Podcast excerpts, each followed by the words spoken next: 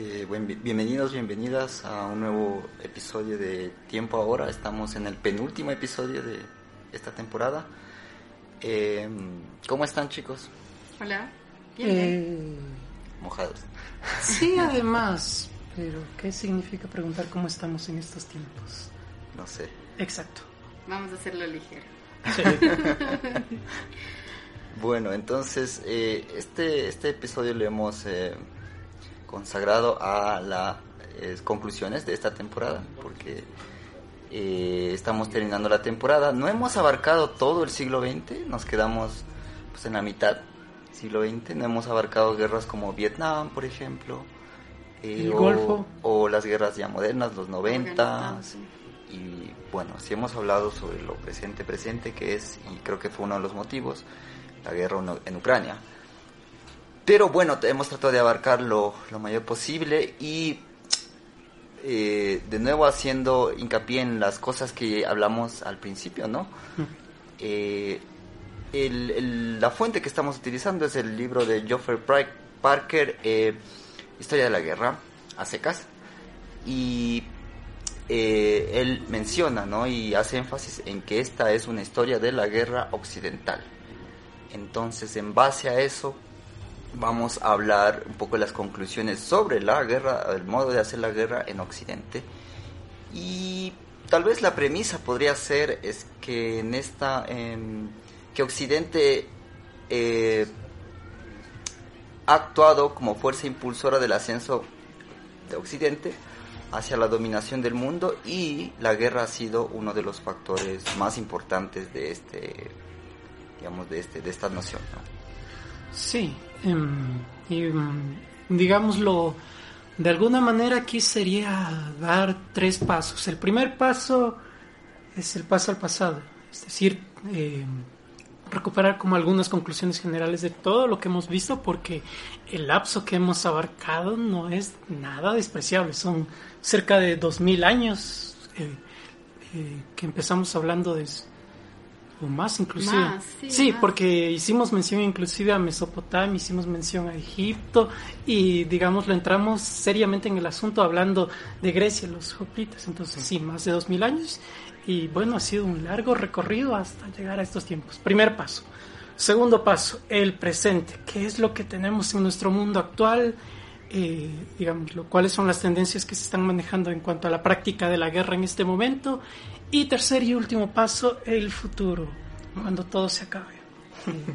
Creo que algo que también debemos considerar es que nos hemos planteado un poco analizar, eh, no desde una mirada fría, pero sí desde una mirada que, que mm, no esté cargada como de, una visión moral en torno al, tema de la guerra, sino que hemos tratado de, hacer prevalecer una mirada histórica eh, y que sea capaz, digamos, digamos, de comprender el, um, hecho social de la guerra eh, y de todos los campos que intervienen en la guerra, el tema eh, de la tecnología, el tema de... La disciplina. Ciertamente, de la disciplina, de las organizaciones militares, de los recursos económicos. Eh, y hemos visto además esta estrecha relación entre los estados y las, y las naciones con la guerra y nos hemos dedicado, si bien no en toda la temporada, pero nos hemos dedicado un par de capítulos a pensar un poco también la guerra fuera de eh, el enfoque occidental y hemos hablado un poco de eh, la guerra en América Latina eh, en, la, en, la, Constitución. ¿No es Occidente? Exacto, no es Occidente, en América Latina en la Constitución de sus estados y naciones. Y también vimos... o, la, guerra o la, la violencia endémica ¿no? de algunas sociedades sí. Sí, pero de una sociedad más contemporánea. Pero también hemos visto eh, la guerra de las eh, civilizaciones, digamos, tradicionales de, este continente. Con motivo de la conquista. Ciertamente nos hace falta una visión eh, menos, ¿cómo decirlo?, menos eurocéntrica sobre el tema de la guerra. Es una advertencia con la que empezamos la temporada. Estas son las fuentes con las que contamos. Pero hemos, digamos, hemos en todo caso develado que esa es la visión desde la que hemos, desde la que hemos partido. Eh, y también estamos, digamos, planteando sobre qué hace falta mirar en torno a la guerra, ¿no? Sí, y eh, una de las cosas que menciona el, autor como epílogo de este libro. Mm, Creo que lo hace Geoffrey Parker, ¿no? El mismo. Geoffrey Parker es el editor, es el que escribe la introducción y las... No es y el este autor libro. del libro, es el compilador. sí. Y de hecho hemos también mencionado a varios autores, ¿no? Como Williamson, eh, Patricia Sid. Patricia Sid, para el caso de, de, de Ame- de la conquista de América y otros más. Y eh, una de las cosas que menciona es que ciertamente, digamos, con nuestras... eh, el pensamiento moderno y especialmente las experiencias del siglo XX, por ejemplo, en las dos guerras mundiales, en el desarrollo de armas terroríficas como eh, las bombas nucleares, eh, dice que eh, hay una condena tajante sobre la guerra y también eh, que la guerra occidental ha implicado mu- muchísimas muertes y uno de los casos más, digamos, dramáticos puede ser la invasión y conquista de, de América, eh, que se cobró Sí, eh, es decir, millones de vidas y destrucciones de, de culturas y civilizaciones enteras. Eh, sí, por una acción de la guerra misma, es decir, armas, tecnología, eh, violencia inusitada, pero también por otros factores que no se han topado mucho en, el, en, el- en los textos de aquí, pero que son importantes señalar, como la traída de enfermedades que nunca habían eh, estado presentes aquí, que causaron un impacto al nivel de un arma biológica, ciertamente, y, y también em, destrucción de, digamos, de estructuras que ya estaban consolidadas desde hace mucho tiempo y que causaron una conmoción social, política, etcétera. Entonces, eh, bueno, lo, lo eh, Geoffrey Parker lo, lo, afirma, pero también dice, no, no solo en, el presente existe una, una consideración así eh, negativa, basta mencionar muchas obras en la historia, desde los griegos incluso, hasta cosas, digamos, referencias más actuales, eh, actuales eh, culturales, como digamos películas como Apocalypse Now o Salvando al Soldado Ryan o la No nos película olvidemos- francesa de La Gran Ilusión. No nos olvidemos de la música, que eso fue algún plan que ya no quedó para esta temporada. Ah, sí, esta Sí. temporada no tuvimos especial de karaoke, es verdad. Sí, pero ¿tenías pensado canciones? Tenía un par... A ver, mencione una y veremos si algún día, eventualmente. La de la que siempre he hablado de PJ Ah, Harvey, de, del Let álbum England Let Shake. England Shake. Sí, que es sí. como que, o sea, el, el imperio entre los imperios. Sí, Ah. el Imperio. Yo, as- eh, yo mencionaba porque todo el mundo conoce la, la de León Gieco de Solo Ajá. le pido a Dios. Ah, Además sí. de que no es tan difícil de tocar en guitarra. Un par de cosillas y, y estamos del otro lado. Um, y tú, Eh, Es una deuda que queda con el karaoke Algún día, esta- algún día. tal vez aquí. Tal o vez allá. vamos, vamos con la cortina y luego damos inicio al programa. Sí, nos olvidamos de eso. ok. Adelante con la cortina.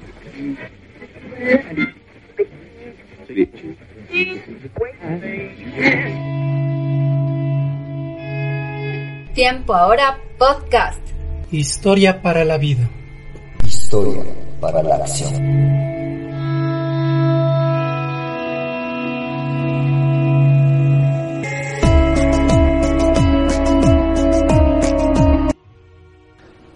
Bueno, oh, volvemos después de esta pequeña pausa. No olvidemos que estamos en el penúltimo programa de esta temporada y que mm, estamos en varias redes sociales, en varias plataformas. Estamos en Evox como alojados como podcast de, audio. Estamos en Facebook Live eh, con video y audio en directo y en diferido en otras plataformas como YouTube, como el mismo Evox que estoy mencionando.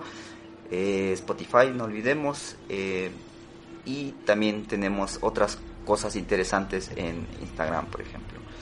Como los mencionaba, existen muchas referencias hacia esta eh, el absurdo de la guerra o las críticas sobre la guerra, eh, obras literarias, la guerra y la paz de Tolstoy, etcétera, ¿no? Y bueno, otra vez recopilando lo que habíamos hablado eh, respecto del primer capítulo en las características generales de la guerra occidental, podemos otra vez mencionar sobre la primacía de las tropas a pie. eh, La infantería, y sí. la infantería. Y entonces Geoffrey Parker dice, es, es una práctica occidental, bueno, él, él, él la ve desde esta forma, ¿no? Tal vez otros historiadores eh, lo lo vean diferente, pero ha sido la primacía desde los hoplitas de Grecia antigua, incluso hasta la invasión de Irak en el 2003, en donde afirma no... Bueno, eh, me imagino que el libro se escribió por esta época, ¿no? Porque es la última referencia, pero él dice, no es que primó eh, mayormente bombardeos, no, al final el trabajo lo terminaron haciendo las tropas a pie, y de hecho, este, después, mucho después de la invasión, siguieron estando ahí y se demostró que era, pues, básicamente eh, inviable, este, eh, un control total del país, ¿no? Eh, y, todo esto, todo este control, este trabajo sucio, lo hacían las tropas a pie, básicamente. Y junto con la infantería tenemos los otros, otros elementos que han tenido cierta constancia en distintos momentos de hacer la, la guerra, como lo señala, que son las fortificaciones y los asedios, desarrolladas de, de, diferentes maneras. Y aquí sí se va mi ejemplo extremo, poniendo el caso, como primer caso, Jericó como fortaleza, la, mítica Jericó de la Biblia, que estamos hablando de 10.000, cerca de 10.000 años atrás, inclusive, y las trincheras de la de la Primera Guerra Mundial, es decir, espacios de fortaleza y como señalábamos, formas de... Y aquí justamente algo interesante que señala es esta, esta diferencia entre Occidente y otras eh, civilizaciones. Por ejemplo, menciona el caso de los ejércitos chinos, que eh, en este espacio siempre hubo una población muy alta, una masa poblacional muy alta, y los ejércitos, mucho antes que en Europa, ya reunían a números de 100.000, 200.000, incluso millones de soldados. Pero esta este, este gran fuerza hacía que los asedios sean mucho más precarios que en Occidente, porque lo que primaba aquí era em, eh, llevar las fuerzas y asaltar los, los lugares con una fuerza masiva, porque eh, no se podía eh, sitiar un lugar como digamos se hizo con eh, menciona eh, el mismo Geoffrey Parker con, por ejemplo, París, que se sitió cinco años, imaginen cinco años sitiar una ciudad, o otros casos incluso modernos de la Segunda Guerra Mundial, como Leningrado, tres años, y etcétera, ¿no? Lo que hace que necesitas muchos recursos para gente que está sitiando el lugar. Y los chinos lo que hacían era llevar fuerzas avasalladoras, para eh, eh, no, no estar ahí mucho tiempo porque los soldados iban a morir eh, de hambre. Entonces, digamos, estas, estas nociones de, de asedios largos y utilizar una, una tecnología superior tanto en el ataque como en la defensa son algo netamente occidental. Sabes que hablando de la referencia a la comparación entre Occidente y otras formas de hacer guerra, algo que me pareció muy interesante es cómo Geoffrey Parker plantea que eh, Occidente fue capaz de utilizar eh, las armas bajo un criterio de eficacia eh, y que eso en cierta medida difiere de muchas otras experiencias de guerra. Y hemos hablado, bueno, no, no tanto en esta temporada, en otros espacios, pero hemos conversado sobre cómo en América Latina se sabe que una de las armas, digamos que se utilizó acá, una de las más fuertes fue como un tema de, de, la creación de, digamos, de la, de la utilización del territorio y de la creación de sociedades organizadas de una manera diferente.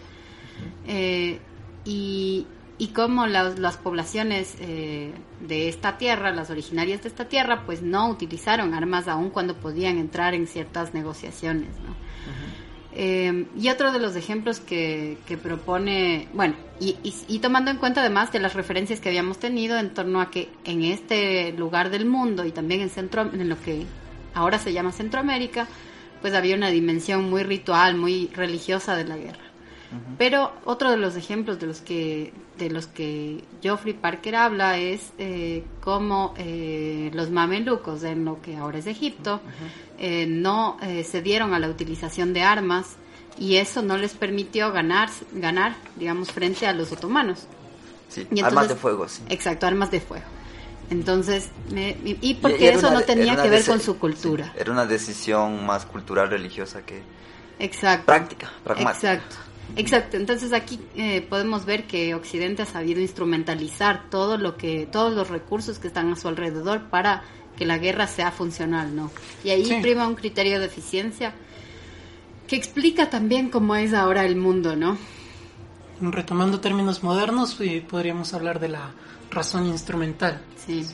Medios, fines. En este caso, la derrota completa del enemigo como tratando de, hilar toda esta serie de elementos de los que habla Parker, desde finanzas, el capital, la tecnología, este pragmatismo que tú señalas y este y resultados, ¿no? Ajá.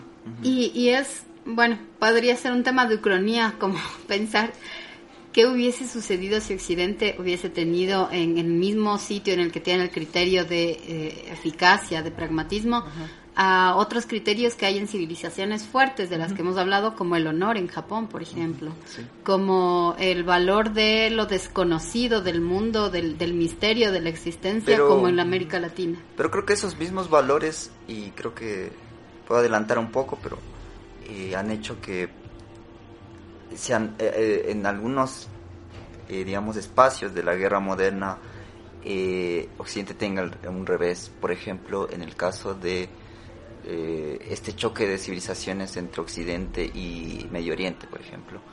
Eh, Qué fuerte concepto, choque de civilizaciones. A partir de, em, de la, la, idea, más bien enfocado en, la cuestión de guerra, no en otras eh, situaciones, en, la cuestión de que es impensable, digamos, para tropas como estadounidenses o europeas, em, la, la, cuestión de los eh, de los fundamentalistas suicidas, por ejemplo, que ah, empezó a marcar una diferencia muy muy esencial a partir de los ataques terroristas en los 80, por ejemplo, em, en la guerra civil de Beirut, los que fueron, digamos, los primeros ataques, digamos, no, no suicidas, porque en la historia ha habido ejemplos y ejemplos eh, varios, pero en, el, en, el, en plena modernidad sí fue algo chocante para las tropas de Estados Unidos, digamos que alguien, eh, que eh, personas eh, con bombas humanas prácticamente choquen contra tropas y, mueran. Entonces, este tipo de prácticas no son entendibles para Occidente y no, no son, digamos, digeribles para las, las tropas y la misma incluso disciplina militar, porque es una concepción totalmente distinta y, que, ha, marcado una, una, una, problemática para Occidente para enfrentar esta, esta situación. Yo creo que hay, hay un, una utilización del, de un discurso en torno a lo chocante que es pensar cómo una persona está dispuesta a morir para atacar a Occidente. Porque el mismo Occidente también ha utilizado estrategias de ese tipo. O sea, quienes arrojaron las bombas atómicas después se suicidaron y eran, y eran, o sea, digamos, los, los soldados, además era parte de su misión, o sea, tomar cianuro después de hacer eso. Ah, era parte de su misión, ok. O sea, era parte de su misión, murieron así, algunos de mm, ellos. Me parece que no, pero... Sí, algunos de ellos. Eh, pero yo creo que eh, más allá de eso, la guerra también implica la posibilidad de que te vas a morir si te enfrentas en la guerra. Bueno, es algo que siempre me está rondando, si es que y, digamos, ciertamente no es, ciertamente no es suicida, pero hay una dimensión en la que sabes que una gran probabilidad es morirte. O sea, la guerra tiene un poco ese, ese componente y a lo que yo me quiero referir es cómo, eh, cómo se ha posicionado un discurso en torno a lo barbárico de suicidarte para matar, al, digamos, para atacar al otro. Y ahí me parece que la lectura de Geoffrey Parker en, en torno al, terrorismo, que no es un tema simple, porque además es una, categoría muy contemporánea, muy desde los ochentas, eh, me parece problemática. Me parece problemática porque, eh, y, y, después al leer solamente este epílogo, lo que yo sentí es que si bien eh, Parker y, y, los autores que hemos leído analizan de manera muy, muy profesional, digamos, la, los hechos de guerra, los hechos bélicos que estamos, que hemos, de los que hemos hablado en la temporada. Eh, pero ciertamente es problemático que no haya una, una lectura sobre la sociedad que está detrás. En algunos de los textos yo creo que sí ha habido algo de eso. Pero especialmente en este epílogo, al hablar de terrorismo, me hace falta esa, esa reflexión. Porque está planteando, digamos, el terrorismo en clave de digamos, en, en el sentido en el que el, en el, en el que América, no América, en el que Estados Unidos ha eh, jugado ese término, digamos. Entonces, me parece que ahí hay un componente discursivo, que es algo que alimenta también, y es, bueno, que como conocemos es algo que alimentó la guerra en Irak.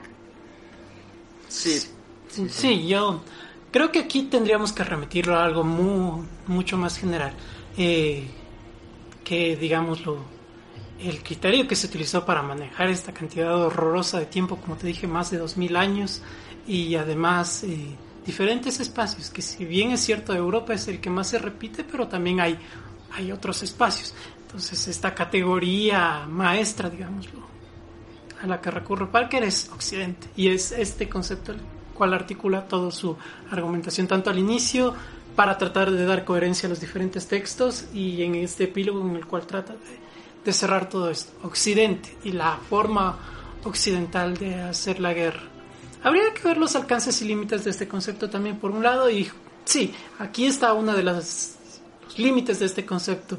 ¿Cómo se piensa aquello que no entra dentro de esta categoría de Occidente o que se da por sentado que no es Occidente? Y en este caso tenemos lo del terrorismo, que no sé si exista, pero habría que hacer una historia propia del terrorismo. Qué fuerte pensarlo así, pero digamos, lo habría que pensar hasta qué punto este fenómeno del, del terror, de lo que actualmente los Estados Unidos ha denominado terrorismo, cuáles son las continuidades y las rupturas de este fenómeno, porque, bueno, Parker menciona el antecedente de los asesinos, los asesinos, eh, y también menciona la... Al IRA. Sí, el ejército. Que es totalmente occidental, ¿no? Ajá. Entonces, y bueno, está... Eh, Pero que está en un extremo de lo que es Occidente, y esa me parece que es como... Claro, es una parte marginal Occidente. Sí, es una parte marginal y que responde a un... Está en que el responde, corazón de Occidente. Sí, está en, en el corazón de Occidente, en una de las grandes potencias del mundo, pero que se enfrenta desde dentro a, esa, a ese ánimo imperial. Entonces me parece también muy delicado que no le parezca terrorismo las otras intervenciones de Estados Unidos en el mundo, por ejemplo. Chuta, aquí sí ya nos meteríamos a una historia conceptual. sí. Pero sí, es importante, digámoslo, no dar por sentado ciertas categorías. Creo que ese es el...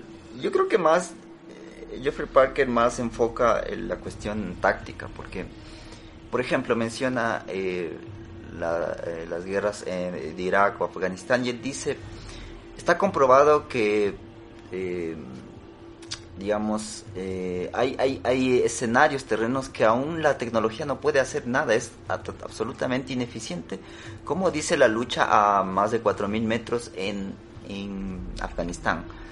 No se pudo controlar durante, no sé, más de 15 años de guerra y o no, no recuerdo cuántos, 10, no, no recuerdo. Eh, y, eh, y, y, la táctica de ataques suicidas, de ataques puntuales, tácticos, eh, y de no de ganar batallas abiertas, es una táctica que ha resultado muy, muy contundente para espacios no occidentales. y, y, esto lo hemos visto en algunos espacios, y aquí podríamos hablar, y me parecería interesante en algún programa retomar la, las victorias no occidentales sobre Occidente, que son eh, bastante interesantes, digamos, por ejemplo, Dien Bien Phu en, en en, eh, en Vietnam, por ejemplo, cuando los vietnamitas, eh, el Viet Minh derrota a los franceses con una, con una, eh, con una táctica muy occidental y frente a una, a una arrogancia francesa y occidental. y otros casos, ¿no? Vietnam, la misma Vietnam, en el que la idea en y a partir de Vietnam creo que hay, existe esta idea del, del, guerrillero que no necesita ganar batallas, que necesita ganar son otras cosas, necesita ganar una conciencia social, necesita ganar eh, un apoyo popular, necesita eh, más de la simpatía o de la reacción del público, al igual que el, que el denominado terrorismo, para, para ganar batallas. Eh, digamos, yo recuerdo alguna referencia de Vietnam cuando se sientan a las mesas de negociaciones en París, ya por, para finalizar la, la guerra y, un, y estaban los generales vietnamitas y los generales eh, estadounidenses. Y un general decía estamos firmando una paz cuando ustedes nunca han ganado una sola batalla y nunca habían ganado una sola batalla abierta en los vietnamitas, pero definitivamente los habían derrotado en el campo ideológico, en el campo de la resistencia, en el campo moral de las tropas. Eh, y era una guerra que, como sabemos, era inviable para Estados Unidos, eh, que había gastado muchísimos recursos.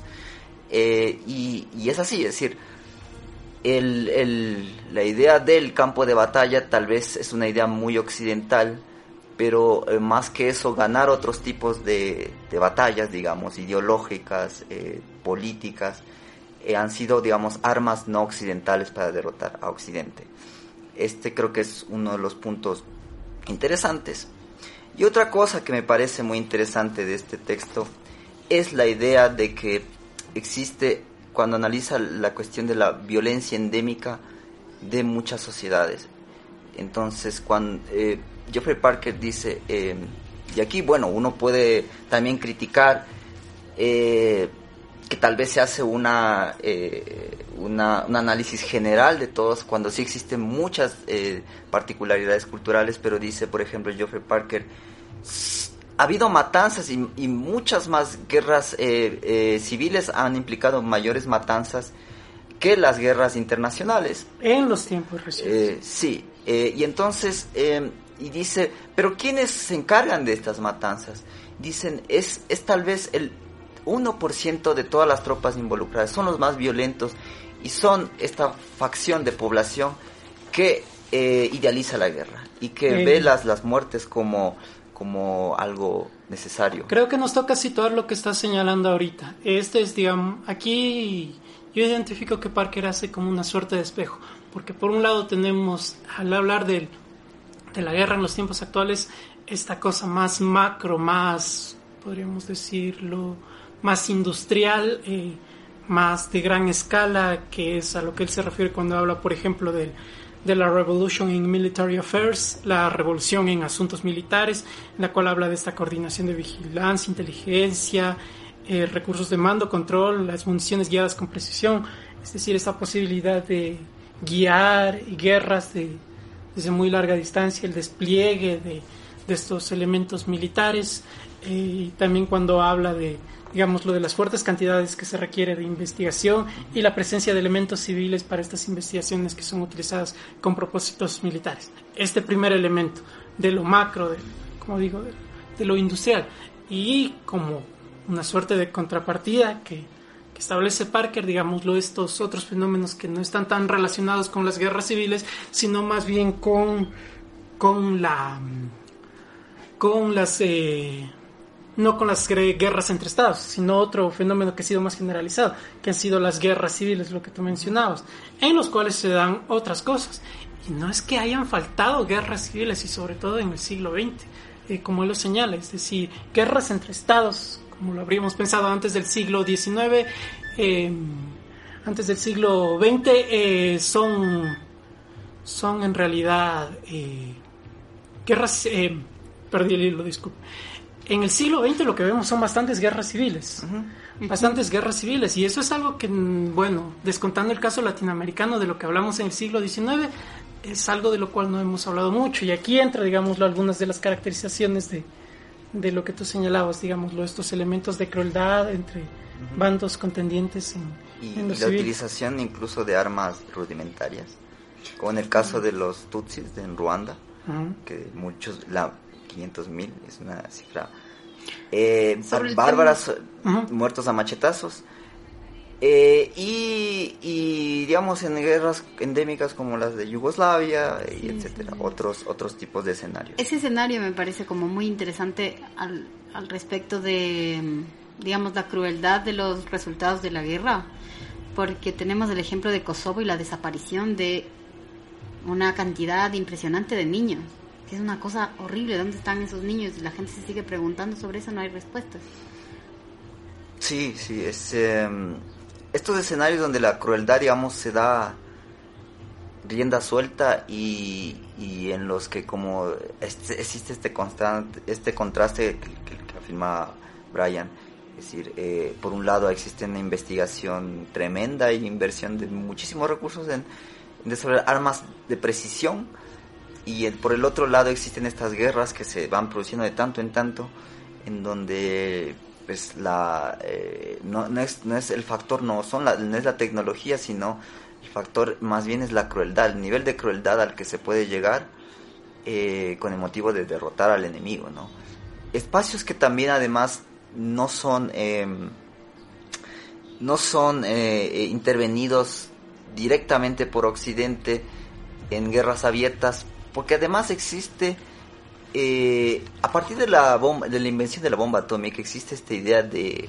aniquilamiento total y solo, de hecho, solo una vez se ha aplicado en la guerra la bomba atómica y nunca más cuando, pues, desde la invención hasta acá se podría haber utilizado en muchos espacios y siempre se ha hablado de quién va a apretar el botón rojo, ¿no? En algún momento. Es que la bomba atómica es otra cuestión, porque implican otros criterios, digámoslo, el de poseer una bomba atómica. Sí, hay una reflexión de Jeffrey Parker también sobre esto, como, como después de la bomba atómica, digamos, se caminó hacia la, el, el desarme nuclear, pero en la práctica se siguen armando las potencias con... Eh, armas nucleares. Y de hecho, desde la disolución de la Unión Soviética más todavía. Mucho más, o sea, en, exacto, y ese es como uno de los resultados del debilitamiento de, del principal contendiente de Estados Unidos, es decir, la escalada en el, en el armamento nuclear.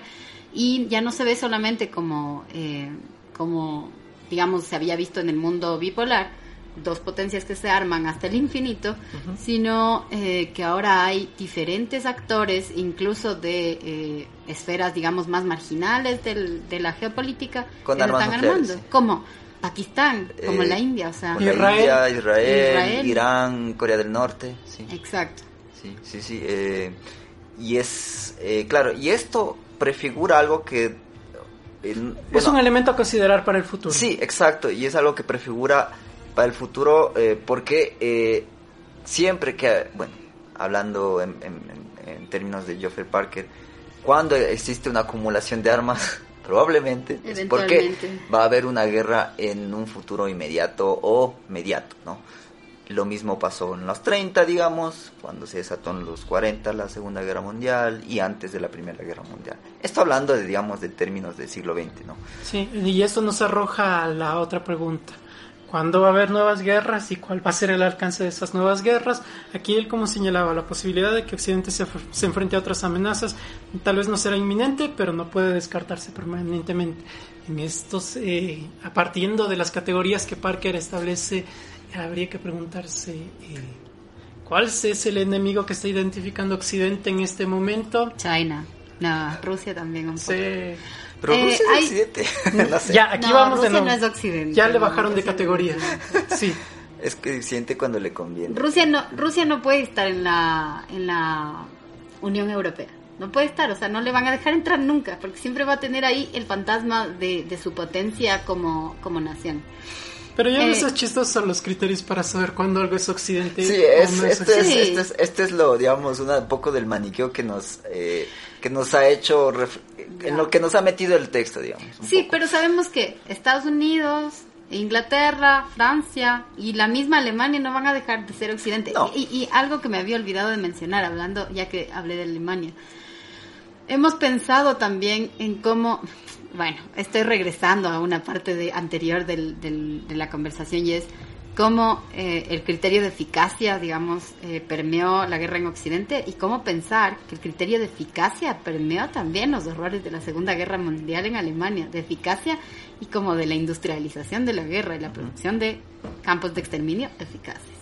Racionalidad instrumental. Exacto, ese era un dato que quería arrojar. Y, el, y, y otra vez volviendo al futuro. Regresa al futuro.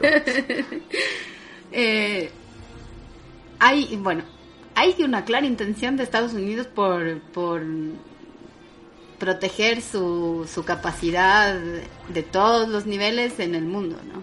Bueno, aquí ya, ya, entramos en el, en el campo de la especulación. No, vamos, eh, hay, eso es, es, un hecho. Estados Unidos es el país con más bases me fuera refiero, de Me refiero fuera ya de lo histórico. Ya, eh, okay. ya, ya, es un, ya es un análisis del presente. De, del presente y del futuro, obviamente. Ya. ya. Bueno, se acabó eh, el programa. Proyecciones. proyecciones. Aquí ya, ya empezamos a hablar paja. Ya. Empezamos. Entonces, eh, sí. Eh, perspectiva. Estamos en un momento tal vez crucial, no lo sé eh, tenemos un tenemos diferentes bandos, ¿no? Y por ejemplo en la actualidad en la guerra en Ucrania es, es muy claro, ¿no? Eh, por un lado obviamente está Rusia, por otro lado están las potencias occidentales. ¿Y cómo va la guerra? Pues ahora ya en, en mayo, ¿no? Finales de mayo, está estancada. Y tal vez el factor que está haciendo que se estanque es el apoyo que está dando Occidente eh, con, con, digamos, una capacidad mucho más eh, eh, tecnológica, eficaz, de la que no poseía Ucrania antes de, de, empezar la guerra, porque tenía armas incluso de la era soviética, ¿no? Y Rusia, por otro lado, no está em, declarando una guerra total, o sea, por un lado, ellos lo dicen operación especial, pero eso implica, obviamente, ideológicamente, sí, eh, es la posición que tienen, pero también em, eh, fácticamente no están haciendo un llamamiento masivo a las tropas, por ejemplo. Eh, no están desplegando toda su tecnología como los misiles hipersónicos que supuestamente, aparentemente, son Rusia es la única que tiene, pero como mismo Geoffrey Parker nos dice, la tecnología en ser copiada y ser replicada es muy rápido. O sea, eh, las demás eh, potencias eh, lo hacen en, en, cuestión de años y esto, esto también puede desequilibrar la, la, balanza en cualquier momento y siempre ha pasado. Entonces, estamos en, entonces estamos en un, en un punto tal vez de inflexión, en un punto, no sé, de una nueva escalada. Este, tenemos varios actores, ¿no?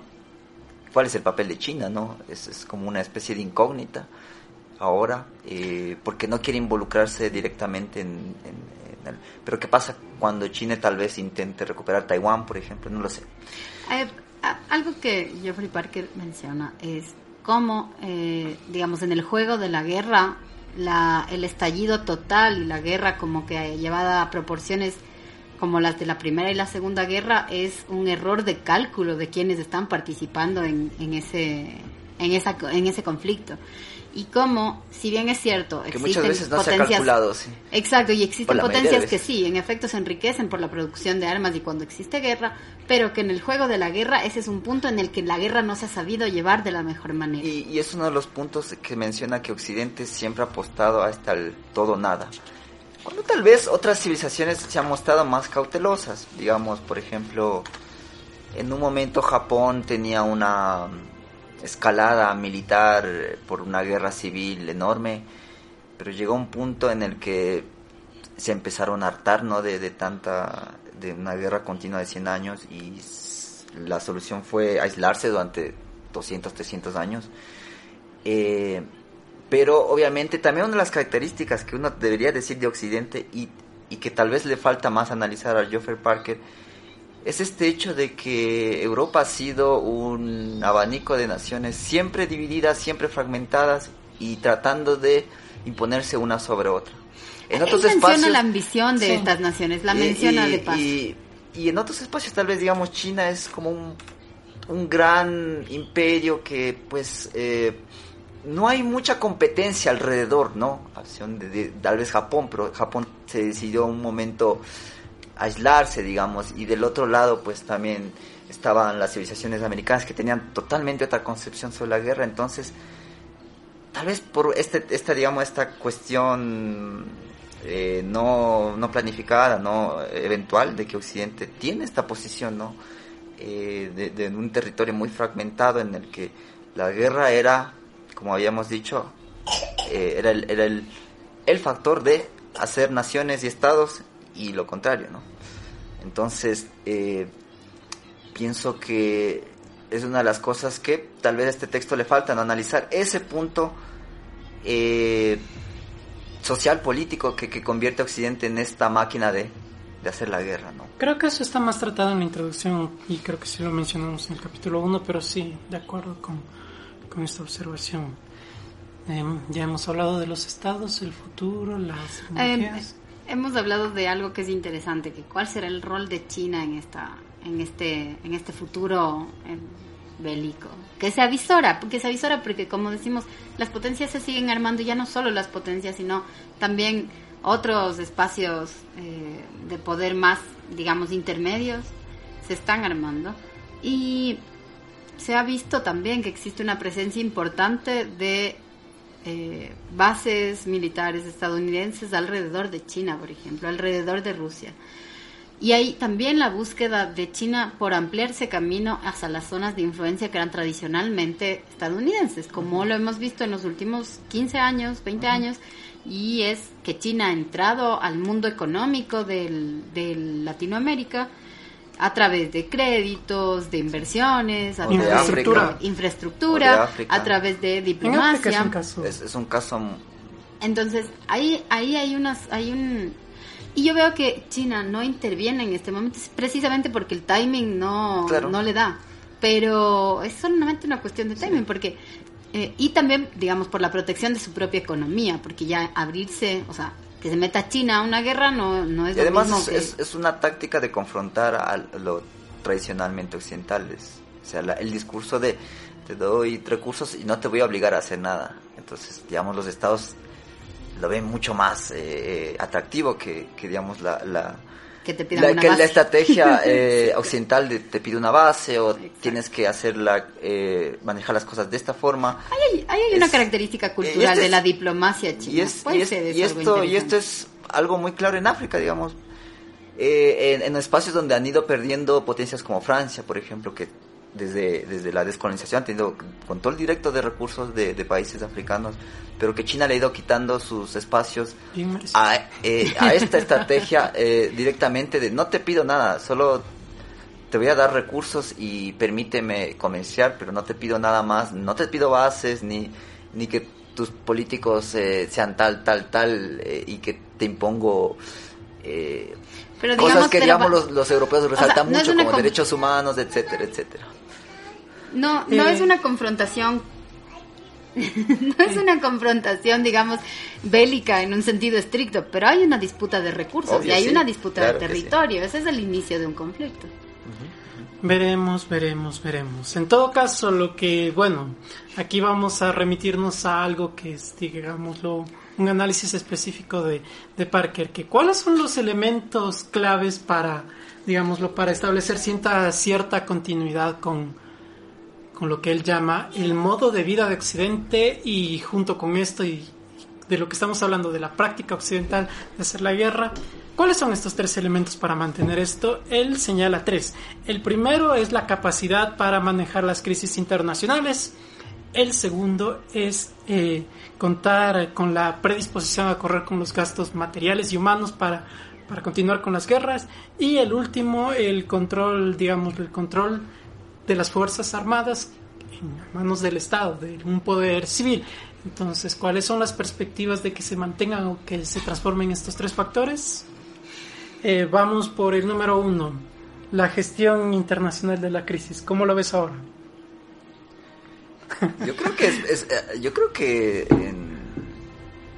yo creo que hay, hay, una ineficiencia de, y una tal vez incomprensión de Occidente en, manejar eh, los eh, conflictos eh, y se les ha escapado de la mano, especialmente yo creo que más actual que tal vez cuando eran potencias coloniales estos problemas, digamos, tal vez eran secundarios. Se resolvían de una manera más, o sea, si habían colonias tenían que obedecer las disposiciones del imperio, Sí, y ahora no, o sea, es, vemos esta misma gestión con, con el problema de, Ucrania, ¿no? Es decir, a mí me parece... aquí hay muchas, aquí hay muchas eh, cuestiones en las que todos no, no pueden darse de acuerdo. Hace, hace días, digamos, o ayer o anteayer, eh, escuchaba que una de las grandes, una de las grandes empresas eh, de Italia, energéticas, se, se, ya se ha dispuesto a pagar en rublos las, el gas. Digamos, es una, es una es una decisión que, que está quebrando, digamos, la estrategia de, ahogar a, la economía rusa. Y en otros espacios igual, no sé, el Medio Oriente, pero también uno tiene que, tiene que pensar un poco a quién también le conviene que eh, el, mundo esté en conflicto, en algunos espacios al menos, tal vez al mismo Occidente. Eh, la venta de armas, no, no olvidemos, es un negocio redondo. Eh, y la economía es dependiente de la guerra en Occidente. Y, el no y el y, muchas empresas también se aprovechan muchísimo de esto el hecho de que regiones sigan dependiendo de, de, estas, de estos factores, pues también son beneficiosos. Hay un factor político que creo que es bien importante en, el, en, el, en lo contemporáneo, eh, porque vemos que después de las, de las dos guerras mundiales, eh, Occidente apostó por un sistema de paz que si bien era un discurso hacia afuera, porque sabemos que existía la Guerra Fría, pero se creó todo un sistema de paz en donde intervienen Naciones Unidas, los derechos humanos, donde hay, digamos, réplicas de estas instituciones a diferentes niveles territoriales. Eh, y hay una y hay el crecimiento de, una tendencia fuerte de, demócratas liberales, ¿no? Eh, y eso en muchos estados eh, de Occidente. Y en cambio, en los últimos tiempos vemos que en las potencias más importantes, pues obviamente ya no están demócratas liberales, sino que hay una tendencia de, eh, de ultraderecha, de, fortalecimiento de los fascismos, de fortalecimiento de la discriminación desde las instancias del Estado y desde las más altas cúpulas del Estado, para referirnos a el mismo Trump y vemos que su contraparte en Rusia pues no es ningún demócrata tampoco. Eh, y digamos, yo creo que estas, este, este factor político de quienes gobiernan las potencias que se enfrentan en, en, los escenarios contemporáneos de la guerra, pues va a ser decisiva también.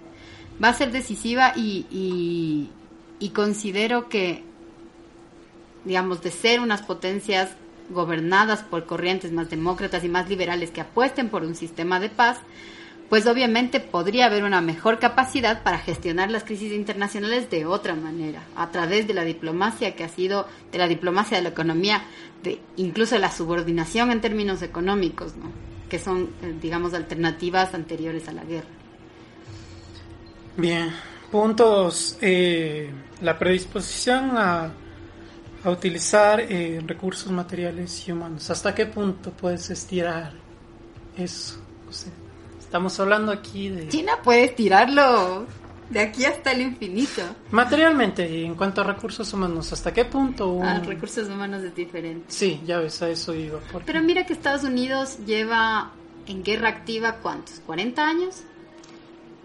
y sigue teniendo recursos y sigue habiendo una disponibilidad de gente que se va a la guerra. No solo, digamos, hay recursos económicos que, que brindan a esas personas. yo creo que parte de, de, lo que es Estados Unidos es por la guerra y es eh, parte de su sentido de económico político es, es eso, ¿no? Es, eh, Sí. Yo creo que los recursos de esas economías están tan estrechamente imbricadas con la guerra, con la necesidad de una guerra. Y, entonces, pues los recursos tendrán que surgir, porque sin ¿Pero de dónde surgen? De la misma guerra. De la misma guerra y de la economía. Es que son como etapas. Yo lo que estoy viendo es que hay como etapas previas a la guerra, de la competencia por territorios y recursos de la que hemos estado hablando.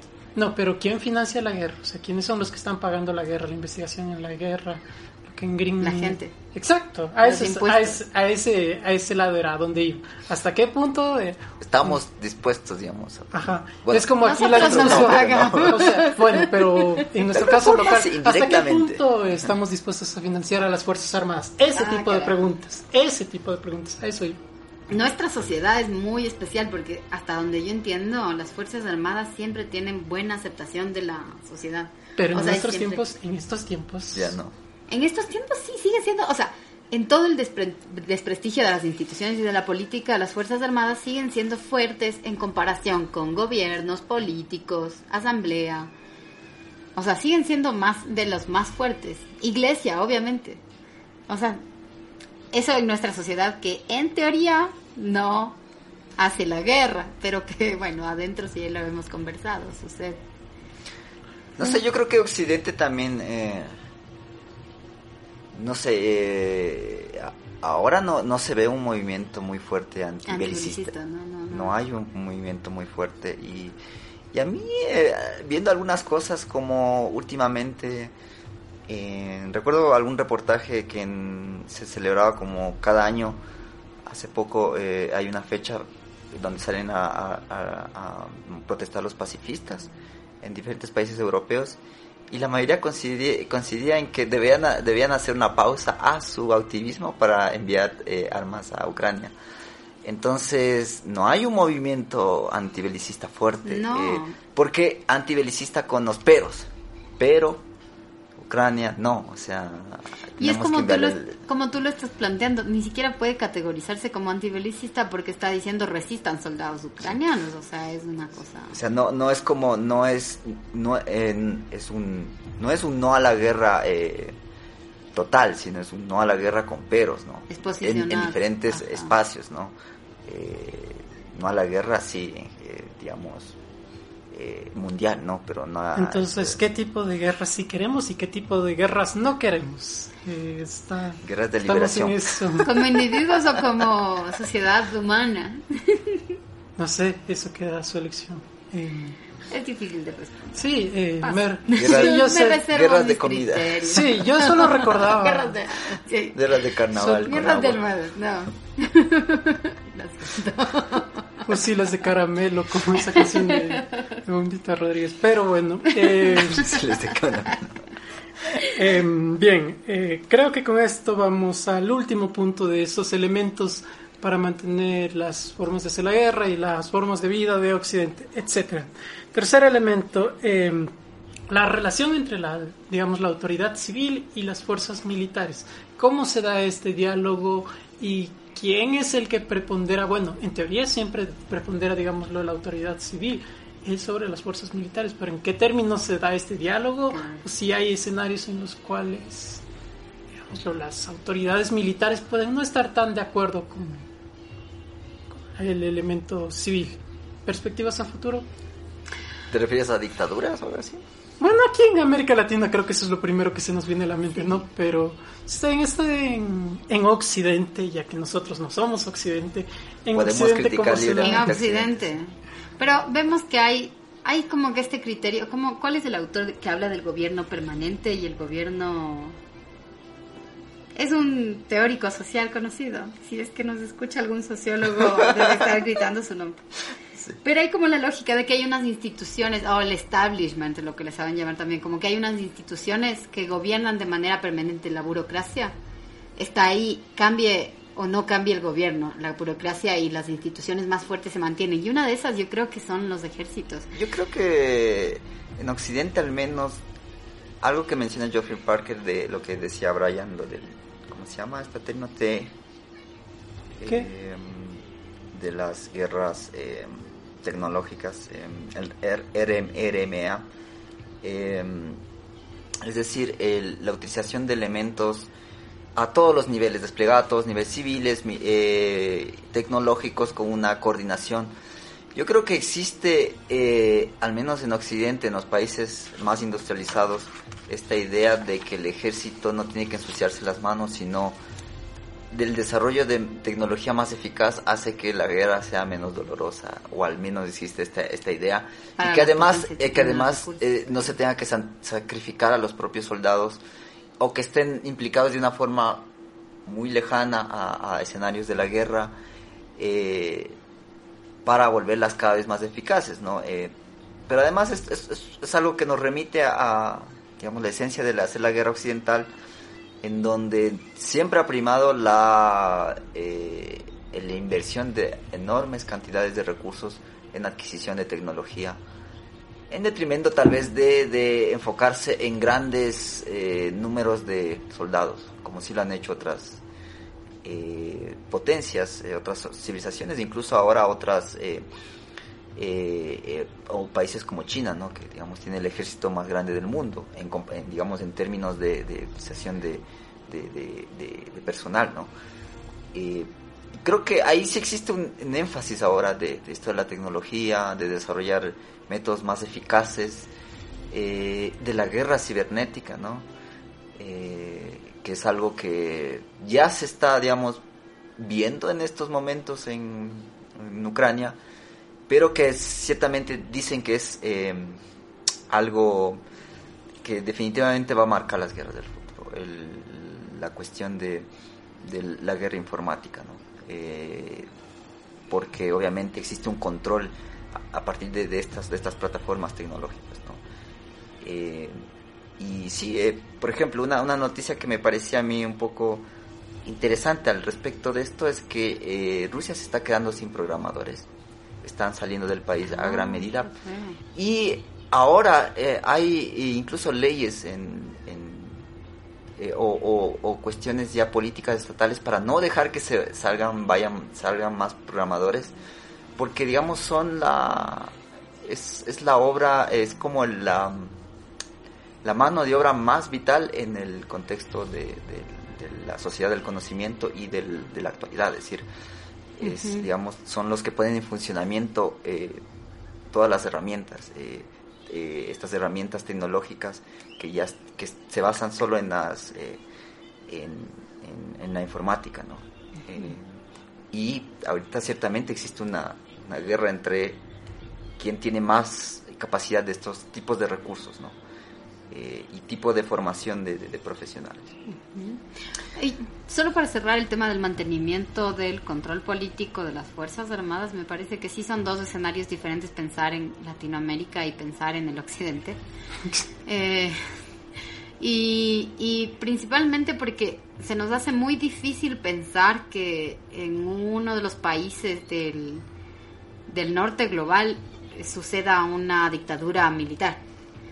Y es también porque los ejércitos eh, tienen una capacidad de decisión tal que no es eh, mandatorio la, la, voluntad política de un presidente, porque la guerra sigue sucediendo a pesar de las voluntades y de las tendencias políticas que gobiernan. Entonces eso me parece un dato que, que es importante considerar, porque en nuestro, en nuestro contexto, pues, eh, pero ¿cómo es inversamente?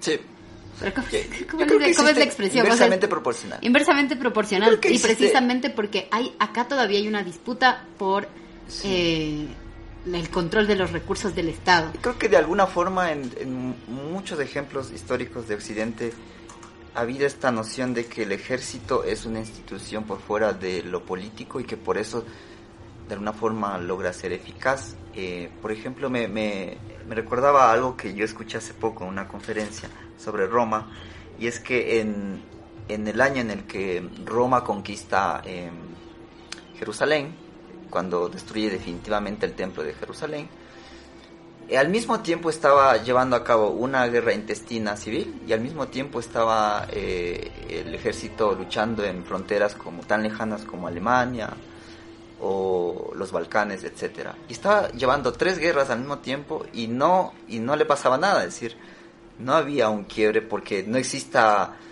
no exista un, o se estén tres disputando el poder eh, del, del, imperio, no es que el ejército dejaba de funcionar, al contrario, estaba en pleno funcionamiento porque existía una idea superior como de esta civilización o de, del honor del ejército, del papel del ejército en diferentes escenarios. Solo algo que, que pienso que puede ser también interesante mirar es del, es del ejército, los ejércitos que han tomado posturas políticas en función de sus mandos políticos. Y pienso en los ejércitos de Gaddafi, pienso en las politizaciones más, digamos, un poco más anteriores, no contemporáneas de los, de los ejércitos nacionales de América Latina también. Parece que es un, un suceso a analizar. Bueno, ya, Pongamos fin a la guerra. Por favor. Sí, ya estoy por vamos a la guerra. Pero vamos a matar este tema. Sí, bueno, eh, esto creo que entonces cierra el, este, este, este, este programa y este y esta temporada y bueno no todavía falta hablar de una última guerra pero falta hablar de una última guerra pero no creo que nos centremos tanto en la guerra porque entonces segunda batalla eh, sí pero creo que hay alrededor muchos más temas eh, que la misma idea de la batalla, que yo creo que es, eh, digamos, en términos militares, no tan trascendente, eh, más bien en políticos, culturales, etcétera, ¿no? bueno, eso es todo en tiempo ahora. Esto es tiempo ahora. Historia para la vida. Historia para la acción. Muchas gracias.